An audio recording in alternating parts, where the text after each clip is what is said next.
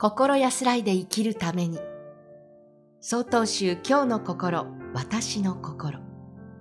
今回は鳥取県大安寺住職松尾松林さんの分かり合うというお話です。10年ほど前のことです。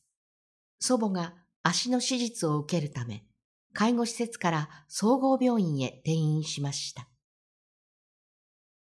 手術の翌日、私が見舞いに行きますと、六人部屋の入り口近くに祖母のベッドがありました。枕元で祖母と話をしていますと、おやつのプリンが配られました。祖母は認知症でもあり、介護施設では食事の介助も受けていましたので、今日は私がプリンを食べさせようと、スプーンで祖母の口元へ向けました。しかし、祖母は口を結んで食べようとしません。周りを見渡すと、祖母のベッドはカーテンの仕切りをしていないため、他の患者さんから丸見えです。そのような場所でプリンを食べさせてもらうのが恥ずかしく思え、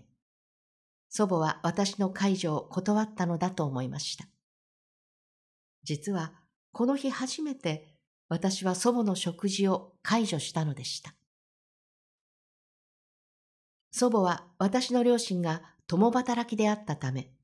物心ついた時からずっと私のそばにいてくれました。私が風邪などで寝込むと、片栗粉を代用したくず湯やおかゆ、熱の高い時には缶詰のみかんやすりおろしたりんごを一さじずつ口に入れてくれたことを思い出しました。私がその頃の思い出を話すと、祖母はそうだったね、とうなずいてくれます。昔はおばあちゃんが僕に食べさせてくれたんだから、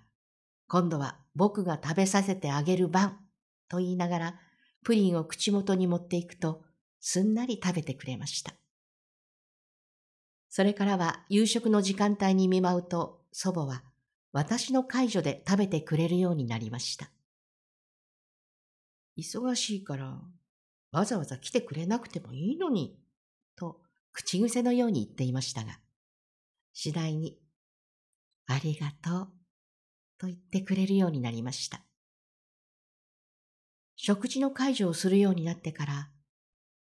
何か別の気持ちで祖母と心が通じ合ったように感じました。六年前に祖母は他界しましたが、家族のような間柄でも介護や介助には互いによく分かり合うことが大切だと教えられました。鳥取県大安寺住職、松尾松林さんの分かり合うでした。続いてお知らせです。この番組のご意見、ご感想を郵便番号683-0802鳥取県米子市東福原。1-1-22-402曹洞州中国管区教化センターまでお便りをお寄せください。もしくは概要欄にありますメールアドレスまでお寄せください。お寄せいただいた方にはこの番組の冊子今日の心私の心法話集を差し上げます次回は山口県玄西寺住職